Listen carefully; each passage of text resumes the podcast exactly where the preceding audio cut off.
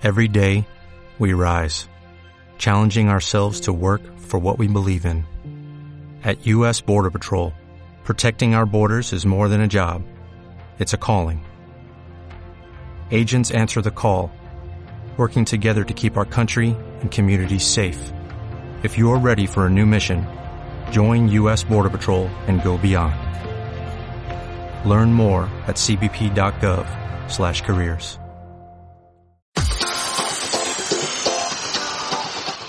amigos y amigas? Aquí comienzan las transmisiones de Youth Interactiva, tu conexión al mundo.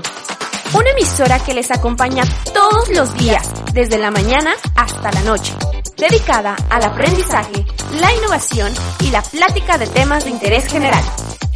Todo esto con la entrega de profesionales en la materia, para siempre brindarles información y entretenimiento veraz y oportuno. Transmitimos vía internet desde nuestra plataforma en www.usinteractiva.com. Esperamos nuestro contenido sea de tu agrado. Y comenzamos.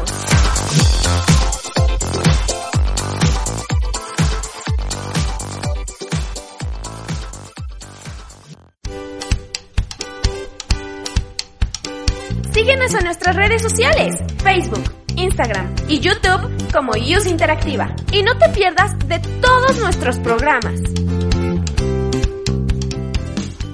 ¿Te perdiste la transmisión en vivo? Síguenos en iBox y Spotify y podrás escuchar todos los programas en formato de podcast. No te lo puedes perder. Use Interactiva. Escucha tu música favorita en iOS Interactiva www.iusinteractiva.com. Encuentra el mejor contenido en iOS Interactiva www.iusinteractiva.com. Hola, ¿qué tal? Buenas tardes. Su servidor, el, maestro Guillermo Escamilla Mendoza, tiene el agrado en nuestro programa GAF GAF Asesoría Jurídica, de tener presente el día de hoy a, la, a, su señoría Virginia Gutiérrez Gutiérrez. Y el día de hoy nos proporcionará una charla muy interesante, consistente, en lo que es la responsabilidad del abogado en el nuevo sistema penal acusatorio. Un tema este, muy importante porque en ese caso nos vamos a percatar cuál es realmente el motivo o la responsabilidad que tiene que tener precisamente el abogado en todo el procedimiento. Y para ello, en ese caso, damos la bienvenida a su señoría, la, este, la maestra Virginia Gutiérrez Gutiérrez. Gracias por estar presente aquí en este programa.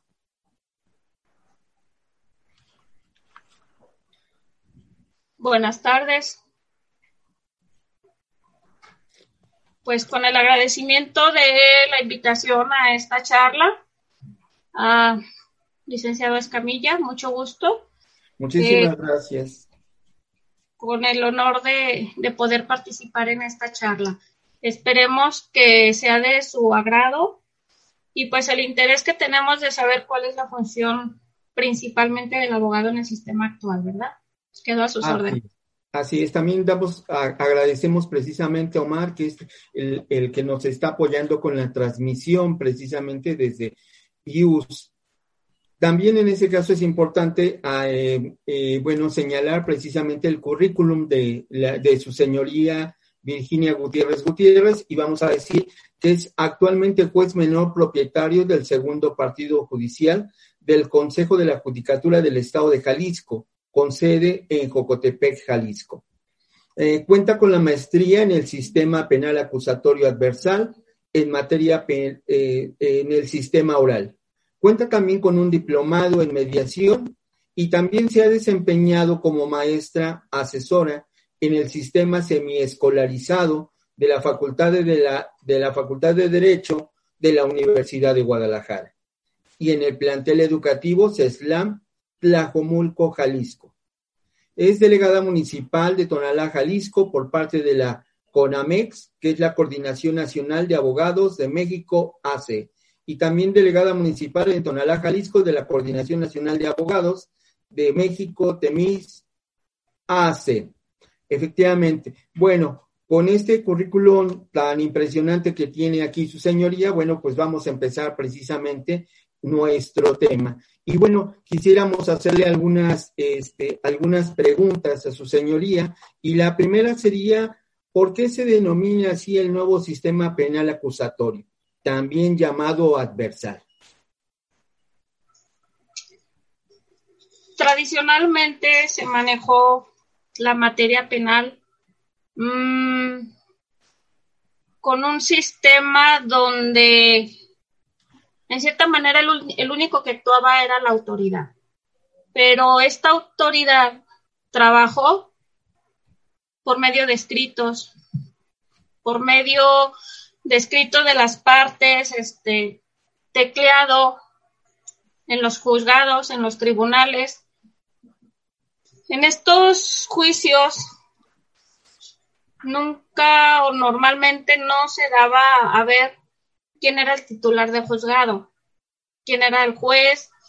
En estos casos eh, se manejaban las partes Ministerio Público, defensor y el resto del personal del juzgado. ¿Qué pasaba en este sistema? Todo era muy letrado, todo era escrito, o sea, era trabajar con puras letras, con puras uh, documentos. Y esto no nos permitía a identificar realmente cuál era la actitud de las partes. Eh, Hablábamos del derecho del procesado en el sistema tradicional, el cual em, el procedimiento normalmente se, se, manejaba con que lo que diga tu defensor, lo que tu abogado refiere, ya fuera particular o ya fuera el de oficio. Pero algo importante en este sistema era la víctima. ¿Por qué importante? La víctima cada vez era más victimizada. ¿Por qué? Cuando la víctima llegaba ante el Ministerio Público, siempre se le limitaba a que conociera las actuaciones. Por sigilo no te permito, por sigilo no te informo, por sigilo, por sigilo no tienes acceso. Cuando las actuaciones llegaban al tribunal y la víctima, que podemos decir un homicidio, un choque, unas lesiones, y la víctima quería hacer valer su derecho, siempre era canalizado por el Ministerio Público adscrito al tribunal. Mm. Todo lo que la víctima pidiera tenía que ser por parte del Ministerio Público con el visto bueno del Ministerio Público adscrito. Si el Ministerio Público decía que para su criterio no era procedente lo que la víctima pedía, pues ahí se frenaba, ¿no? Hasta ahí llegaba todo. Esto nunca llegaba al titular del juzgado. Entonces, ¿qué pasa? Que la víctima era víctima otra vez, ¿no? Muchas de las veces se llegaba a la conclusión del juicio. En ocasiones había una sentencia que le pudiera favorecer a la víctima, pero como la víctima nunca tuvo acceso, si se le condenó al responsable a pagar alguna cantidad en beneficio de la víctima, santo Dios, ¿cuándo lo podía cobrar? Muy raro. Así es. ¿Por qué? Porque tenía que ser por conducto del Ministerio Público y como no tenía el acceso directo, pues desconocía las actuaciones. Ahora no. En el sistema actual, sistema adversarial. ¿Qué significa? Es un sistema que tiene un adversario de frente, ¿sí? Ahora sí, Ahora sí las partes se enfrentan una a la otra. En este nuevo sistema, el agente del Ministerio Público, eh, eh, ya ante los tribunales, deja de ser esa autoridad que tenía en el sistema anterior. En este sistema, la víctima por sí misma, por medio de un representante coadyuvante del Ministerio Público, puede tener intervención directa en el juicio. Puede tener un trato directo para informarse en qué etapa procesal está, si tiene algún beneficio, si carece de algún beneficio, si lo que se está actuando por parte de la víctima realmente es algo que se puede acreditar. Cosa que en el sistema anterior siempre trabajó con los ojos cerrados. Así es. Y ahí es donde estaríamos viendo la diferencia entre el anterior procedimiento y el nuevo procedimiento, su señoría. Eh, sí, esa es una de las bondades que tiene el sistema, que la víctima pueda ser parte de. Ahora sí puede intervenir. Ahora no tiene que chocarse directamente con el fiscal adscrito para poder hacer valer su derecho. Mm. Esa es una. La otra, si hay algún beneficio que se pueda cumplir o cubrir por, por parte del responsable, ahora no necesitamos principalmente la anuencia del Ministerio Público para hacérselo llegar a la víctima. Ahora el trato directo es con la víctima. Mm, dentro de esas bondades hay delitos de acuerdo pues a las circunstancias del caso donde se puede hacer una negociación. Le pagas a la víctima, reconoces el delito, tienes un beneficio. Este sistema no quiere decir que se le va a restar responsabilidad al imputado. Este sistema tiene como mayor bondades que a la víctima se le cubra su daño, que a la víctima se le repare el daño. Entonces, mm, son varias de las bondades con las que se está trabajando. Ya, perfecto. Y entonces, este, su señoría, también aquí hay algo para nosotros importante. Entonces, aquí en este nuevo procedimiento estaríamos entendiendo que aquí tiene una trascendencia, una importancia, lo que es el debido proceso, ¿no? Exactamente, es el debido proceso. Pero ese debido proceso deviene de la capacidad Mm, del abogado. Ahora sí, de la sapiencia que tenga el abogado del sistema. Ese abogado, mm, ¿qué requiere? Tener capacidad mental suficiente para enfrentar el sistema. Permítame un momento, ¿eh? por favor. Sí, claro.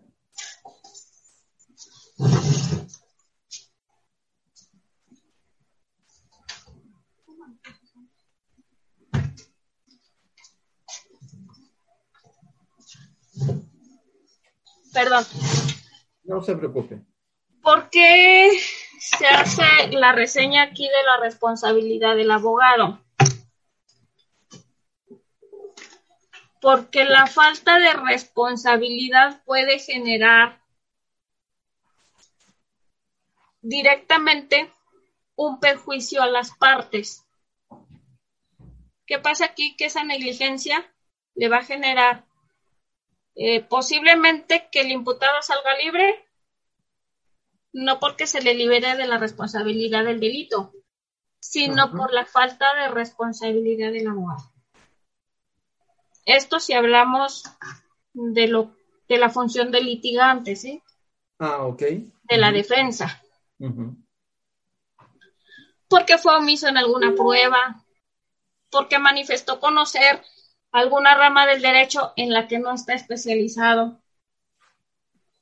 Y eso va a generar responsabilidad con las partes. Ahora bien, si el abogado va a fungir como Ministerio Público, también tiene esa responsabilidad.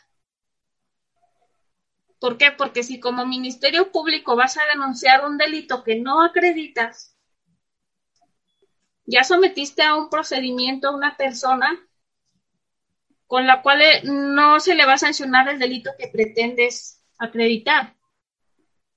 En el nuevo sistema no te va a decir el juez, oye, te equivocaste. no, no es este delito, es otro. No, no sería este desigualdad de partes, ¿sí? Precisamente sería lo violatorio al debido proceso. Mm. ¿Por qué? Porque estás beneficiando a una de las partes que por error no cubrió lo necesario a su a su función. Pero vamos también con la función del juez, del tribunal, de quien tiene que resolver. No te vayas. Estamos en GAF Asesoría Jurídica a través de Use Interactiva. ¿Quieres hablar de deportes? Nosotros también. Por eso pagamos para ver quién nos escucha. Después de 10 años sin hacer deporte y más de 15 sin hacer radio. Te esperamos este y todos los viernes de Calambre de 3 a 4 de la tarde por la señal de Use Interactiva. Síguenos en redes sociales en arroba calambremx. Escucha Use Interactiva. El universo se rige en proporciones numéricas. Nosotros los seres humanos nos vemos influenciados por ellas. Cada uno de nuestros números nos describe una cualidad o tiene un significado en nuestra vida. ¿Quieres conocerlo? Escucha Mundo Spiegel los miércoles a las 12 horas oscilando por la señal de iOS Interactiva, tu conexión al mundo.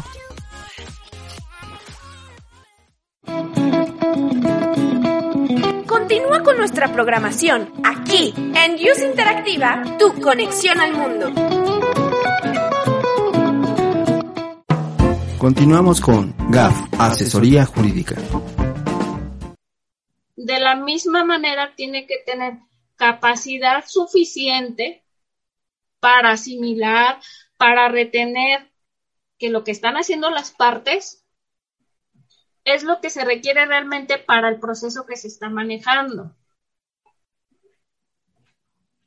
Si yo, juez, me percato de que el Ministerio Público desconoce alguna de las reglas en el nuevo proceso y no hago la petición del cambio del funcionario, yo estoy incurriendo en responsabilidad. También así acontece precisamente para, en ese caso, el abogado particular, que en ese caso le hacen eh, primeramente lo que tiene que dar, tener, o le señalan que tiene que tener conocimiento precisamente del, de la carpeta de, de la carpeta de investigación, del contenido precisamente, ¿no? Así es, así es. Para verificar que se están integrando los elementos del delito y de la responsabilidad. Porque puede haber delito, pero puede no haber responsabilidad. Así es. Vas por la calle, cometen un homicidio, el que cometió el homicidio se alcanzó a ir, en ese momento pasa otra persona y lo señalan. Ah, es que este fue el que cometió el homicidio. Hay delito, pero no hay la responsabilidad. Así es. ¿Sí? Entonces, si no tenemos la capacidad suficiente para manejar la defensa, para hacer una acusación o para resolver, pues ya no puedes tener la, la responsabilidad plena de manejar el proceso donde se te puede ser asignado, ¿sí? Así es. Entonces, este, su señoría, aquí desde su perspectiva, ¿cuál tendría que ser entonces el perfil del abogado en el nuevo sistema penal acusatorio? ¿Cómo, lo definiría, ¿cómo lo definiría, usted, señoría? ¿O, o cómo se, serían la, precisamente qué capacidades tendría que ser, a diferencia de otras materias, lógicamente, ¿verdad? Bueno, eh, yo me aboqué ahorita en lo que es la materia penal. Ah, sí, sí, sí, sí. Pero el sistema oral, eh, en las materias, uh, en las diversas materias, la pretensión es la, es la misma, que la víctima no quede desprotegida. Pero, ¿qué pasa? Que hay que acreditar que realmente hay esa responsabilidad. En un asunto familiar una demanda de alimentos. Yo demando por alimentos, pero no lo acredito. si se va a absolver al demandado. Exactamente. Entonces, en el sistema tradicional se manejó mucho la situación de, si ya presentó el escrito, así déjalo. No hay problema, no pasa nada. Ahora no. Ahora en, eso, en el sistema actual, oral, tu autoridad y partes, tienes que ver el actuar de la otra parte, ¿sí? O de ambas partes, que lo que está diciendo es lo verídico. Entonces, el abogado en el nuevo sistema, de una manera más responsable, tiene que ser psicólogo o tratar de serlo. Tiene que aprender a interpretar el actuar de, de las partes.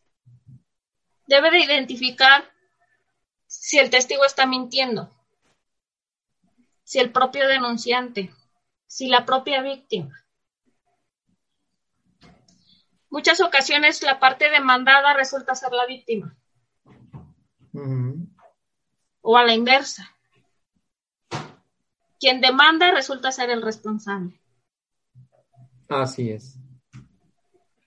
Entonces tu abogado tienes que tener las herramientas necesarias para identificar el actuar de la gente. Para identificar cuando un perito miente. Una de las partes te ofrece el dicho de un perito mecánico cuando el perito que requieres es un electricista. O tú, perito mecánico, me vas a determinar los daños de un delito, de un vehículo Volkswagen, cuando tu especialidad es la Nissan. Así es. Entonces, no, si no hay esa certeza, la, la función del abogado, ya sea el mismo que ofrece sus pruebas o el contrario, si es omiso y no, no ataca esa deficiencia, es ahí donde tiene la responsabilidad. Así es. El sistema tradicional presentaba un dictamen del perito que decía el valor estimado de los daños 50 mil pesos. Punto. Ahora no. Acredítame que conoces la materia. ¿Qué pasa cuando un médico interviene, le causa alguna lesión o el fallecimiento a la persona? Un médico general. Cuando lo que se requería era un médico especialista en maternidad o un médico especialista en huesos, en fractura. Toda esa cúmulo de, de pruebas que no están plenamente acreditadas son los que en su defecto llevan a veces la liberación de una persona que es responsable pero que por defecto del proceso se le dejó en libertad. Así es. O a la inversa, ¿no? Así es. Y yo también a lo mejor este comentaría también que el abogado también ahí tendría este, que tener una, una intuición hasta precisamente para investigar, ¿no? Eh, Así es creo que sería importante también para llegarse medios de pruebas suficientes para también poder acreditar a la mejor absolución también de su este de su cliente que en un determinado momento hay que buscar porque luego en ocasiones digo eh, somos abogados que nada más somos a lo mejor más teóricos pero un poquito menos prácticos, ¿no? En el sistema tradicional se manejaba mucho lo que era el abogado huizachero. Mm. El abogado que por práctica o por relación o por convivencia lograba sus objetivos. Ni siquiera era abogado titulado. Mm. Ahorita tenemos las garantías constitucionales de la defensa digna, del debido proceso, los derechos humanos, que no nada más son para el procesado o para el imputado o para el sentenciado, también para la víctima. Entonces es ahí donde entra la responsabilidad del abogado, primero de conocer el nuevo sistema. Segundo, pues de conocer la materia. Tercero, pues cómo te vas a desenvolver con la oralidad para interpretar, para exponer y para identificar el actuar de las partes.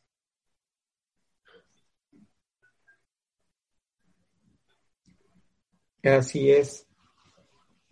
Yo aquí este, también lo plantearía, por ejemplo, el abogado defensor cuando tiene la, en este caso, la teoría del caso, ¿no? ¿Cómo va precisamente a realizar su planteamiento del problema para generar la defensa de su cliente? Ajá. Porque eso es precisamente la parte medular de su defensa. Exactamente. Precisamente eso es lo que conlleva la responsabilidad. El perfil del abogado. No solamente el perfil físico, sino el perfil de conocimiento en la materia para desenvolverse pues en el medio, o sea, ¿sí? Para tener la capacidad suficiente para acreditar, para desacreditar o incluso para resolver si hay o no responsabilidad. Así es. Y entonces, este, su señoría, este, partiríamos que cuál sería la función del abogado en cada una de estas vertientes, ante el juez, ante el Ministerio Público o como defensor. ¿Cuál es la función? Ajá, sí, ¿cuál sería la función precisamente del abogado? ¿Ante el juez, ante el Ministerio Público o como defensor? ¿Qué es lo que estaríamos planteando? El conocimiento pleno de cada una de esas figuras para saber cómo aplicarlo dentro de lo que es el derecho, dentro de lo que es la figura jurídica para no incurrir en esa responsabilidad. Ah, ok. Aquí hay también, este, eh, su señoría, una situación, este, que, por ejemplo, eh, cuando nosotros empezamos a estudiar precisamente el, el nuevo procedimiento acusatorio adversal, nos habla precisamente de, eh, se maneja mucho precisamente lo que es la teoría del árbol envenenado. Si nos pudiese decir, este, su señoría, en qué consiste precisamente esa teoría y qué es planteada precisamente en el nuevo sistema. La teoría del árbol envenenado nos da las bases de los elementos en materia penal, pues los elementos del delito y los elementos de la responsabilidad en cualquier otra materia, pues vienen siendo los elementos propios de la demanda. ¿sí? ¿Qué estás demandando? ¿Cuál es tu pretensión? Por ejemplo, tú denuncias el delito de robo. Para acreditar el delito de robo hay que acreditar que el objeto existió previamente. Así es. Hay que acreditar la falta posterior. Hay que acreditar que se dispuso del bien objeto sin consentimiento de quien tiene derecho al objeto. Pero si yo denuncio y no acredito la existencia anterior, mis elementos del delito, el cuerpo del árbol, no está completo. Se puede decir que, el, árbol por sí mismo, las manzanas, por decir, son los elementos del delito. cualquier manzana que no sea parte de, ¿qué va a generar? Si esa manzana está envenenada, si esa manzana tiene defecto, pues todo el procedimiento va a estar viciado, ¿no? Así es. Al momento de llegar a la sentencia, ya ese elemento nos va a hacer falta y se va a viciar el procedimiento. No te vayas. Estamos en GAF Asesoría Jurídica a través de Use Interactiva.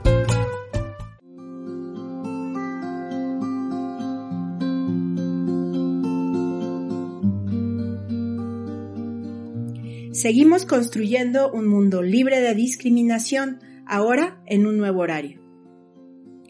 Acompáñanos todos los miércoles de 10 a 12 del día en ¿Y tú también discriminas? Por Radio IUS Interactiva, tu conexión al mundo.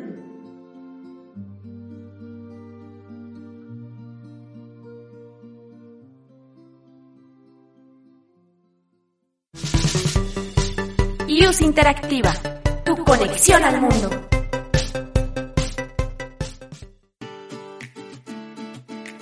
Dicen que los programas de radio solo deben entretener.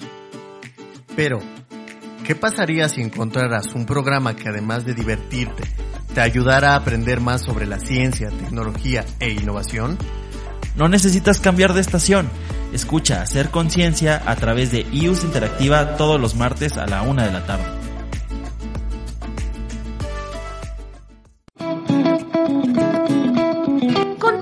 Nuestra programación aquí en Use Interactiva, tu conexión al mundo. Continuamos con GAF, Asesoría Jurídica. Entonces, la teoría del árbol envenenado es esa, que, que tus elementos los acredites desde un principio para que tengas esa, ese procedimiento seguro. Mm. Si yo demando o denuncio con ese defecto y la parte contraria no se percata o no me ataca esa situación, pues va a llegar el momento en que el juicio se, se contamina y se echa a perder y ya no tiene validez. Y de ahí partiríamos precisamente la pericia o la astucia o el conocimiento precisamente del abogado en estar atacando precisamente esas, este, esas pruebas que en un determinado momento pues no fueron obtenidas eh, o no o, o, impugnarlas precisamente por no ser bien habidas o realmente no ser parte fundamental en el procedimiento, ¿no? Exactamente. Mm. Ok, este, su también este es algo este, importante.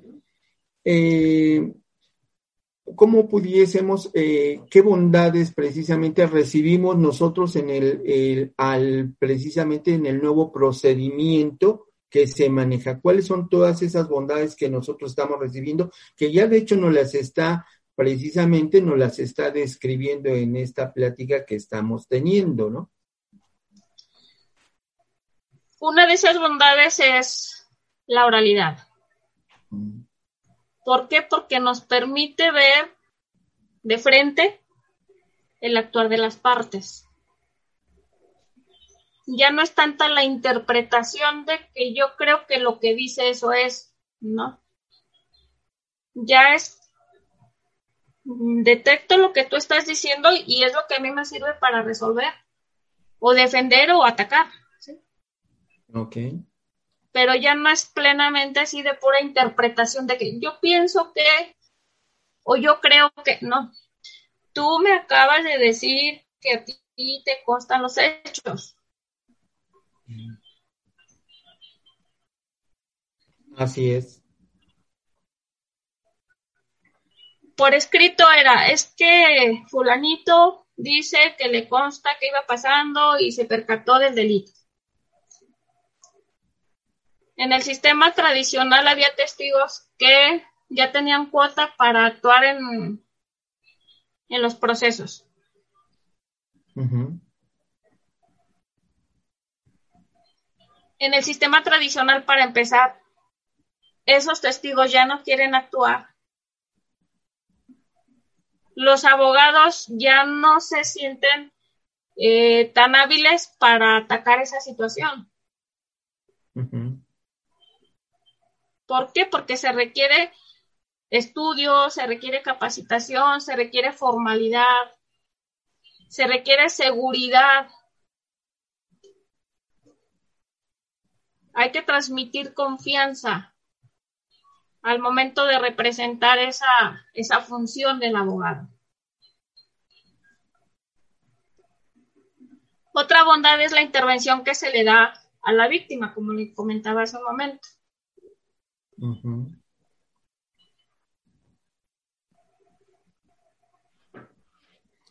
Y esa este, bondad, este, precisamente, son los eh, derechos que tiene precisamente la víctima, ¿no? Las partes. Ah, sí, también las partes. La víctima y las partes, porque anteriormente el imputado o el procesado en ese tiempo muchas veces ni siquiera sabía por qué estaba procesado. Sí, así es. Otra de las bondades es que tienen contacto directo con el juzgador. Y el juzgador tiene manera de detectar la veracidad de las partes.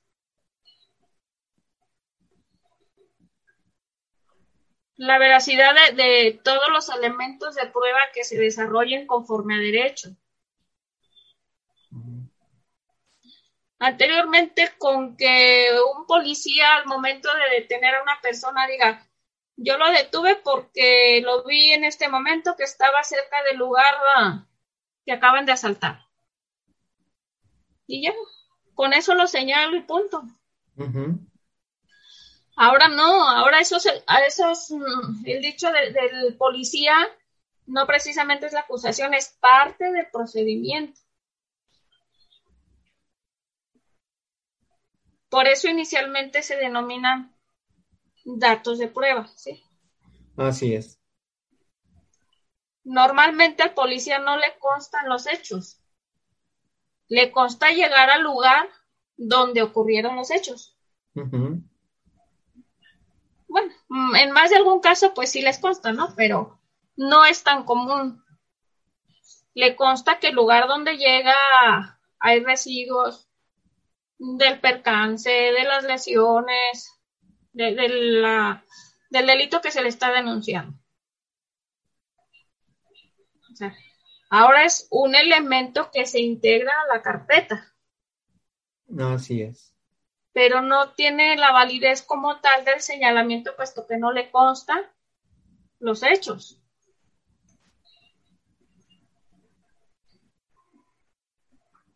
Ciertamente el informe homologado del policía tiene cierto valor, pero no es un valor pleno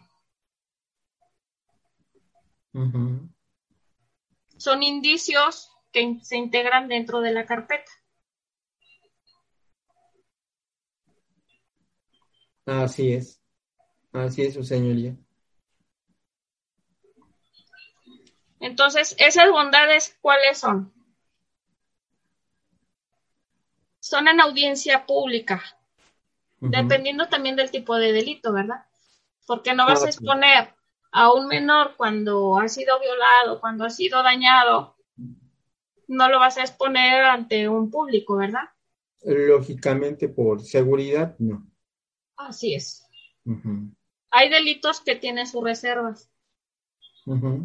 Hay delitos que son públicos plenamente. Entonces, cualquier negociación que puedas hacer es porque tienen el beneficio para negociar, no porque vas a negociar pues bajo el agua, como tradicionalmente se dice, ¿verdad? Eso sí. En el sistema tradicional se daba mucho, por ejemplo, en un choque. Había arreglo con los elementos de tránsito, con la policía, con el Ministerio Público, pero esos arreglos eran beneficios que nunca llegaban a la víctima. Ahorita se, se pretende con el nuevo sistema tienes un arreglo con la víctima, que la víctima venga y me diga, sabes que ya me pagó y me desisto. Si a mí no me consta que le estás cubriendo el daño, ¿cómo voy a aceptar el desistimiento? Porque yo no sé si te están presionando para que te vengas y te desistas. Exacto. Son las bondades del sistema. La pretensión es de que se perfeccione. Obviamente también tiene sus defectos, ¿no? Pero no tan arraigados como en el sistema tradicional. Así es, se va perfeccionando precisamente este, este nuevo sistema, ¿verdad? Sí, así es. Y ese, su señoría, esto que se maneja, por ejemplo, la verdad, verdad y la verdad jurídica, esta, ¿en qué consiste? En el ejercicio de la, o en el desahogo de una audiencia, donde se presentan los elementos de prueba, quizá yo puedo detectar que las partes mienten. Mm. Pero si a mí no me lo acreditan, yo no puedo decidir por mí misma de que yo pienso y yo creo. O sea, la verdad, verdad me dice que esa persona cometió el delito. Pero con qué elementos se está acreditando el delito. Le pongo igual el mismo ejemplo. Si me acreditan o pretenden acreditar el delito, pero por decir el de robo, pero no me acreditan que el objeto robado existía. La verdad, verdad es que yo sé que sí se lo robó, pero no me lo están acreditando. Entonces, la verdad jurídica requiere que me acredites que el objeto sí existía para luego acreditar que sí te despojaron de él. Mm. Entonces, la verdad, verdad es que yo puedo decir, o sea, yo como autoridad, vaya, como quien voy a resolver, yo estoy detectando que sí es el responsable, pero las partes no me están acreditando los elementos plenos del delito.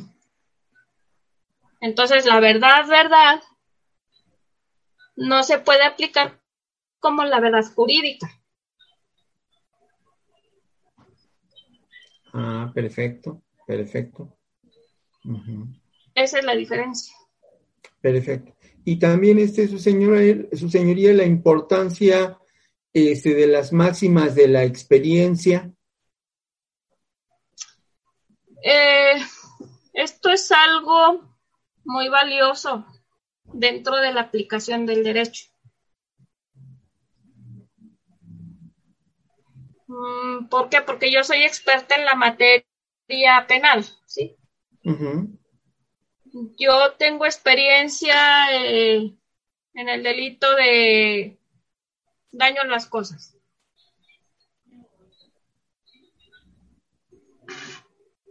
Yo puedo manifestar que en mi experiencia puedo percibir que en el choque eh, se da porque hay un percance entre dos vehículos y la posición de los vehículos,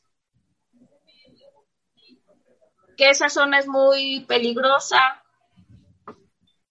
Tengo la experiencia porque en los juicios diversos ya se resolvió algo similar.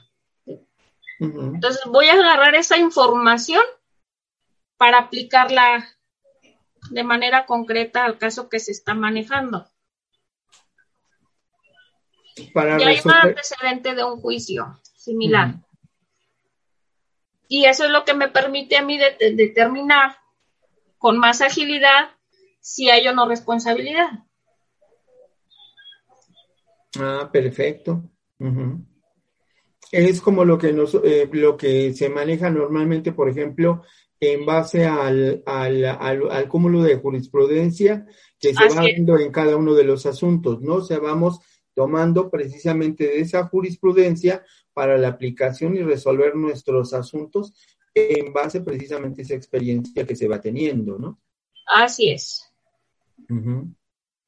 Y ah, algo importante, este, su señoría, algo que sí me gustaría, este, también, por ejemplo, que la gente que nos está escuchando, eh, realmente, eh, por ejemplo, mucha de la gente que es víctima de un delito, este, ¿qué, ¿en qué papel queda precisamente la, la víctima este, en este nuevo sistema?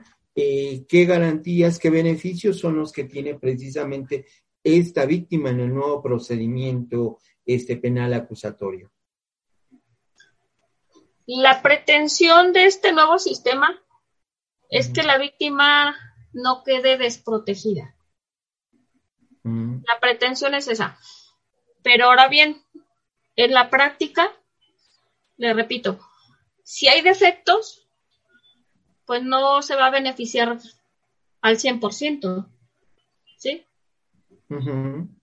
Pero igual, si la víctima acredita plenamente el daño, el menoscabo que se le cause por parte del, procesado, está atento a que se acredite la responsabilidad, pues le va a beneficiar. De lo contrario, va a seguir siendo víctima, pero otra vez víctima y va a volver a ser víctima por los defectos en la práctica. Así es esos, esos defectos pueden ser responsabilidad del abogado. Porque yo desde un principio te puedo decir, esos elementos no te dan el delito. Pero si le digo, ah, pero lo vamos a hacer a ver si pega. Ah, no, espérate. Mejor dime que, que no es, que no es procedente y no me victimizo más. Efectivamente. Pero si tú, abogado, sabes que sí es, acreditas la responsabilidad. Así es. Entonces, eso va a depender precisamente, eh, eh, estaríamos recayendo otra vez precisamente en el trabajo que tiene que desarrollar precisamente el abogado que se encargue este, de asesorar precisamente a la víctima, ¿no? Así es. Ok. Y también algo este, importante, este, su señoría, por ejemplo, aquí hay una, este, hay una fórmula de ganar, ganar. ¿Esa en qué consistiría y en qué se pudiese aplicar en el, en el nuevo procedimiento penal este, acusatorio? Otra de las bondades del sistema es acercar a las partes a una negociación, a una mediación. Se comete el delito de robo. Eh, siempre y cuando sea un beneficio que, que, otorgue la misma ley. Sabes que este, yo te voy a pagar 10 mil pesos y el robo fue de un objeto de 15 a 20 mil pesos sabes que no tengo dinero, te voy a pagar 10 mil pesos. Entonces la víctima, bueno, pues si yo voy a, recuperar 10 mil pesos de no recuperar nada en un procedimiento, bueno, pierdo pero gano. Ahí es donde se da el ganar-ganar. Obviamente que en cualquier delito que quiera ver, en el que tú quieras, graves y el daño nunca se va a reparar al 100%. ¿Por qué? Porque, porque el delito ya se cometió. El daño, el menoscabo ya surtió efecto. Ok. Si yo me causaron unas lesiones que me van a dejar marcado de por vida, y me ofrecen un seguro de vida, a lo mejor no me ofrecen eh, dinero en efectivo, pero me ofrecen un seguro, la persona responsable va a pagar el seguro por tantas mensualidades y tienen el beneficio de la negociación, ¿qué va a pasar? Pues van a ganar, ganar. Mm. Pierdes, pero ganas.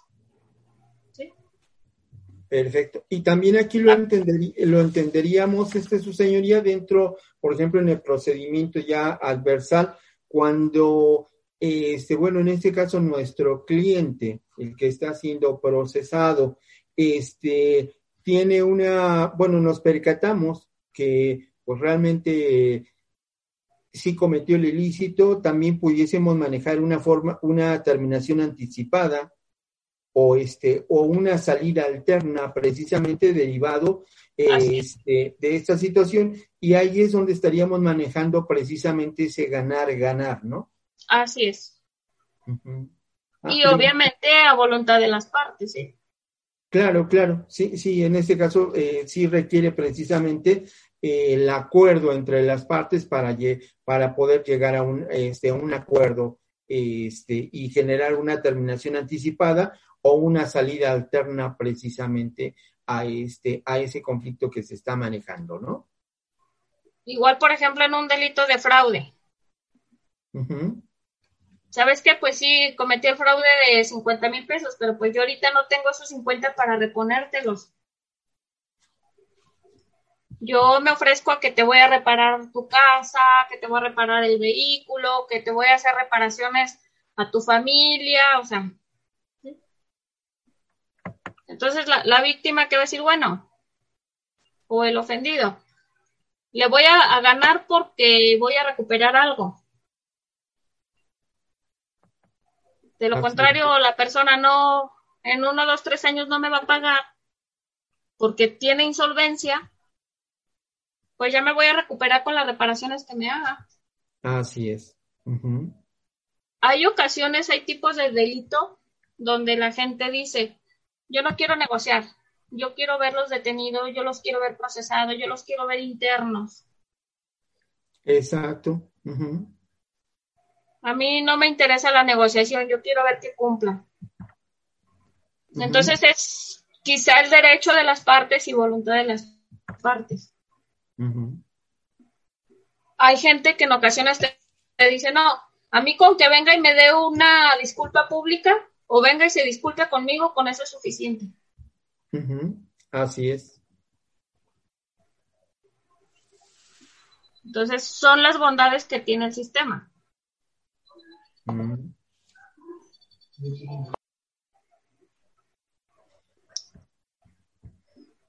Perdón, este, este, su señoría, por ahí tenemos este un problemita. Mm. Ah, ya, ya se resolvió su señoría. Sí, no hay ningún problema. Ajá, gracias, gracias. Sí, entonces es muy interesante precisamente esta fórmula de ganar, ganar, ¿verdad? Pues sí, pero volvemos a lo mismo. Muchas de las veces depende de tu abogado que puedan llegar a esa, aplicar la fórmula. Mm. Siempre y cuando el delito o la responsabilidad lo permita, ¿verdad? Sí, sí, dependerá forzosamente del tipo de delito en ese caso, donde se pueda plantear precisamente una solución alterna precisamente a esa solución. Así es. Pues sí, realmente muy interesante. Y este, y bueno, yo le quería preguntar, y en base a, su práctica, este, la realidad, los, eh, a lo mejor los, los errores más comunes que nosotros como abogados eh, presentamos ante, ante usted, ante ustedes, su señoría, que realmente este, ustedes se percatan en automático del, a lo mejor del, la falta de conocimientos, a lo mejor este, la falta de experiencia.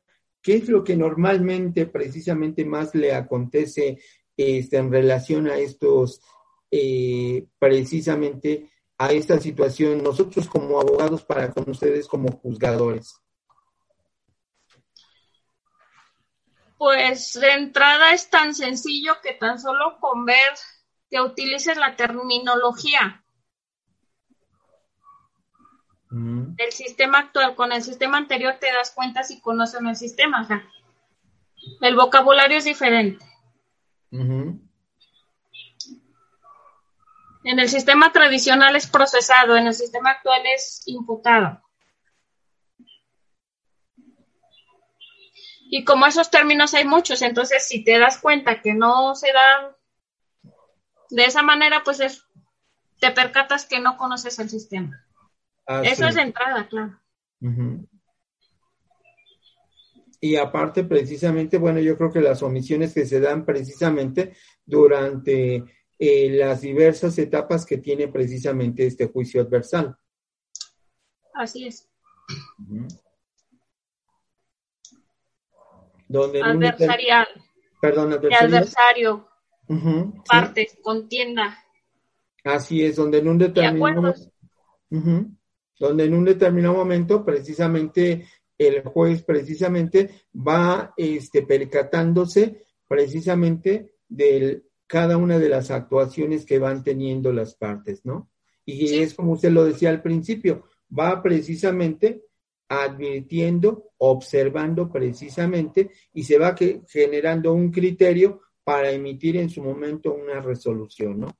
En base a todo lo que está aconteciendo. Pues en el nuevo sistema, si el juzgador se percata de que el abogado en cualquiera de las partes desconoce el sistema y no lo remueve del lugar, es responsabilidad del juzgador. Puede decirse que ahí es donde está violando el derecho a las partes porque entonces si no tienes una defensa digna. Que ese es hasta un derecho, precisamente un derecho humano al que tiene precisamente la persona, ¿no? Y también hasta la víctima. Así es. Así es. Sí, importante este lo que usted nos este nos refiere precisamente en cada uno de, de precisamente de su experiencia que nos va este, proporcionando a través de esta charla. Sí, exactamente es a, mi criterio, a mi consideración eh, o invitación a los abogados, a los estudiantes del derecho, o sea, que se preparen, se capaciten con el nuevo sistema para poder salir avantes con estas reformas. Sí, aquí fíjese que mucho eh, se dio mucho en la en el Estado de México precisamente se hizo eh, mucho del conocimiento precisamente este, esto que usted aducía, ¿no? Precisamente cuando el juez se percata del desconocimiento este, de, del, del, abogado, precisamente lo que hacía era eh, mandar llamar en principio, primeramente, le daba el derecho a la persona para que dijera si quería seguir siendo defendido por, por este, precisamente por su defensor. Y, en el, y en el supuesto caso que así lo refiriera, que aceptara, bueno, pues simple y sencillamente también les asignaban este, a un defensor, precisamente un defensor público, derivado precisamente de la falta de conocimiento de esta situación. Algunos, algunas ocasiones se aconteció, bueno, lo que decían, ¿no? Que le pedían que se retirara precisamente el abogado defensor, precisamente por la falta de experiencia, ¿no? Eso atendiendo al principio que usted nos aduce, ¿no? De defensa, precisamente.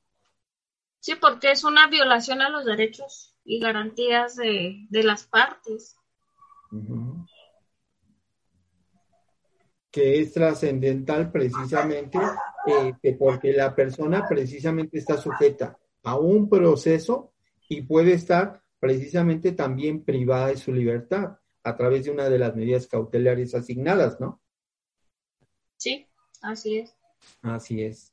Pues mire qué interesante, este, la verdad, este, este es una plática, eh, una charla, pues realmente muy amena, donde realmente nos, usted nos dice, este, qué trascendencia debe de tener el abogado, su perfil que tiene que manejar y algo importante, los conocimientos ante este nuevo procedimiento que se está manejando. Bueno, ya de nuevo, pues ya tiene sus, sus, este, sus años, pero de una de otra forma, este, a partir de que se implementó a la actualidad, pues realmente se ha hecho un, este, un mejor procedimiento. Y, y realmente hay también muchísima jurisprudencia en base a cada una de las etapas que se manejan dentro del procedimiento.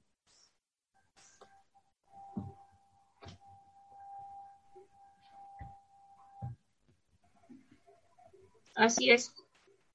Así es, este, el perfil del abogado deja de ser el típico huizachero y pues es más profesionista, más profesional, más técnico y ahora sí que más sabe en su materia, ¿verdad? Así es, creo que el hecho realmente de cambiar este procedimiento en automático lo que trajo como referencia es precisamente es evitar todo ese tipo de prácticas que anteriormente acontecían, ¿no? Que lo que digo, yo recuerdo anteriormente al, anterior procedimiento que muchas de las ocasiones lo que se buscaba era convencer al Ministerio Público a demandar hasta los, eh, los citatorios precisamente a otro lugar diverso, precisamente para este, perfeccionar esa averiguación previa y después le llegara precisamente esa eh, ya orden de aprehensión o de presentación directamente, en este caso, a la persona en contra de quien se había eh, implementado precisamente el delito, ¿no? Algunas situaciones que ya en este nuevo procedimiento ya no acontecen porque usted, como lo dice, al fin y al cabo lo que acontece es precisamente que ya las dos partes ya no hay nada que se, se puede estar escondiendo en la carpeta de investigación. Las partes, ambas partes tienen el derecho precisamente de tener ese contacto con esa carpeta, con esa investigación y de proponer este, nuevos eh, elementos de prueba, ¿no? Claro.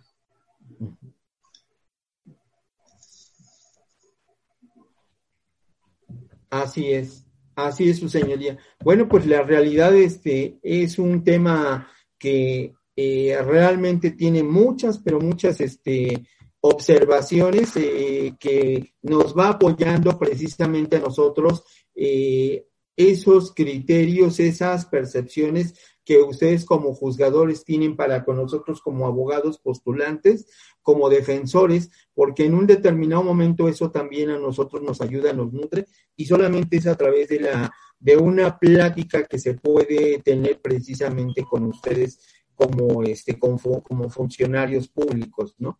Porque ya en una en un procedimiento, en una este si en un juicio, pues lógicamente no podemos tener o a lo mejor compartir precisamente esos puntos de vista que nosotros eh, tenemos para con ustedes y ustedes para con nosotros, derivado de que, bueno, pues hay, hay que este, guardar precisamente la, la imparcialidad con la que se tiene que conducir la ética y otras cuestiones más que maneja precisamente el Poder Judicial, ¿no? Sí, ya no se puede dejar precisamente a la interpretación, ya más bien hay que dejarlo a la aplicación concreta del derecho. Eso sí, sí, sí, sí, realmente muy, este, muy importante, este, trascendental. Digo, no sé más que nos quisiera usted aportar, su señoría, aquí a la plática, o cerrar precisamente con, eh, con algo que usted quisiera este, aportarnos, su señoría. Mm, pues más que todo, invitar a los abogados, a los estudiantes en derecho, que se inclinen a, lo que es la capacitación real como profesionistas, como abogados. Em, en este nuevo sistema es muy importante esa ese conocimiento tanto en la materia eh, ya sea penal, civil, familiar, administrativa, agraria, fiscal, laboral, porque cada una tiene su esencia en las audiencias. Así es. Pero aún así, el perfil del actor, del demandado, de los testigos, de los peritos, de las partes en sí, pues también tiene su que ver. Aquí hay mucha responsabilidad ya incluso para, para quien declara con falsedad. ¿Por qué? Porque ya es en audiencia, ya es videograbado, ya no es de que yo pensé que lo que decía sí era, ¿no? O sea, está el video, está la grabación y hay prueba plena de lo que tú mismo estás diciendo, lo que estás aportando. Así es. Hay que tener habilidad física, habilidad mental, habilidad de interpretación en cualquier ámbito, en cualquier perfil del abogado. Todo esto nos lleva a que a hacer del conocimiento igual a la sociedad, que el trabajo del abogado igual tiene un costo, obviamente de acuerdo a, a las partes, ¿no? O sea, cómo se maneje cada quien con su representado. Pero mucho, muchas veces, mucho tiempo, el abogado fue criticado en ese sentido de que cuánto cobra, cobra mucho, cobra poco y no hace nada. No es así. Así como se aprende a trabajar, también se aprende a cobrar. Y se tiene que aprender a cobrar. Y se tiene que aprender a pagar. Así es, porque eso, ese punto último que usted señala, muchas de las ocasiones lo que no es, luego no lo entiende precisamente el cliente, ¿no? Cuando le estamos llevando un procedimiento y es eh, algo quisquilloso, ¿no? Bueno, pero a lo mejor fue algo eh, que para ti no te costó, no, creo que sí tiene un costo-beneficio derivado de que implica precisamente un estudio desde el estudio del caso en, en específico. Sí, pero quieren uh, interpretarlo muchas veces que como ya hubo una declaración de las partes, piensan que porque lo que dijo, ah, lo dije yo, no lo dijiste tu abogado, entonces ¿por qué me cobras si lo, si lo que se dijo lo dije yo, no tú? Entonces, no es ahí la función, pues, también se aprende a cobrar, también hay que pagar.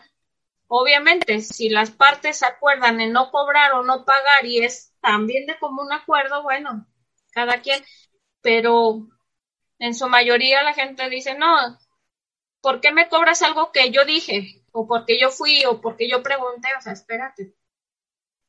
La asesoría no es nada nada fácil, pues. Así es. Bueno, su señoría, bueno, estamos terminando con el programa. Queremos dar, agradecerle precisamente por su tiempo, por su espacio. Sabemos que es una persona este, muy ocupada, que realmente, pues, día a día tiene que resolver muchos expedientes tienen carga de trabajo independientemente, aunque estemos en etapa de pandemia, pero este, eh, por parte de GAF Asesoría Jurídica le damos las gracias por su apoyo, por su, este, realmente por su tiempo que nos ha dedicado y pues la verdad estamos muy agradecidos con usted por su tiempo y precisamente por esta charla que ha tenido con nosotros. Eh, reiterándole nuestro agradecimiento y sí nos gustaría pues la verdad tenerlo a pronto en este programa para que pudiéramos también poder tocar otro tema más.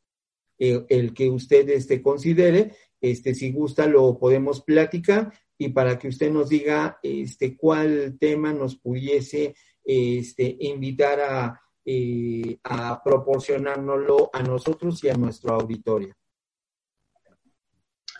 Pues al contrario, para mí es un honor eh, recibir esta invitación.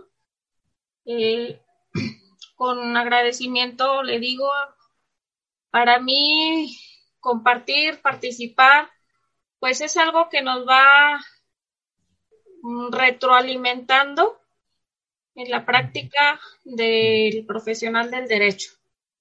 Yo igual quedo abierta a, a las posibles o próximas eh, charlas que pudiéramos tener, estamos con la mayor disponibilidad para, para seguir participando, o sea, porque la finalidad, ¿cuál es? Eh, si bien es cierto que el abogado tiene una responsabilidad, pues que se valore como tal, ¿no?